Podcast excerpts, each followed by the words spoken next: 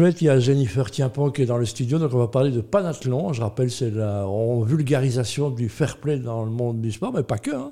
Mais on parle souvent parce que le sport explique beaucoup de choses. Alors, on file en Italie, j'ai bien compris. Oui, tout à fait, Pierre. Raconte-nous la belle histoire. On est donc en Italie, dans la région du Piémont, lors d'une finale d'escrime des moins de 23 ans.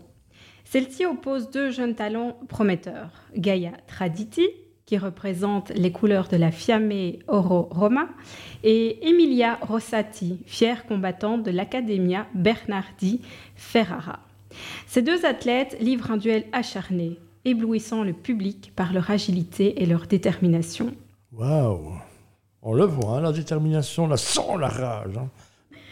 Et le score est en faveur de Kaya, avec une avance apparemment confortable de 12 à 9.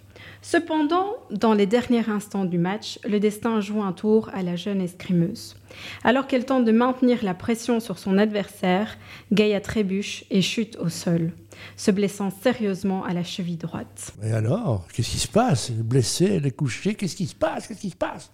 C'est alors qu'Emilia, debout de l'autre côté de la plateforme, fait un geste qui touche le cœur de tous les supporters présents. Elle fixe son ami d'escrime et prend une décision extraordinaire.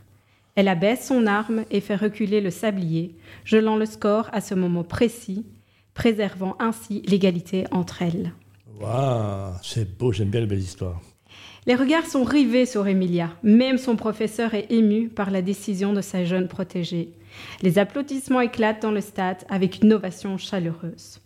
L'escrime qui voit s'affronter deux rivales avec une telle intensité se transforme soudain en une démonstration éclatante de respect et de compassion.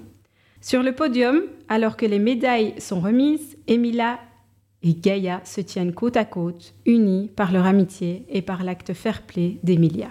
Et lui qui, l'entend, ils n'ont pas de nombreux enfants, évidemment. On plaisante, mais une belle histoire. Hein. Donc il y en a tout le temps. Donc tu reviens toutes les semaines nous raconter la belle histoire qui nous fait du bien. Merci Jennifer. Avec Merci plaisir. le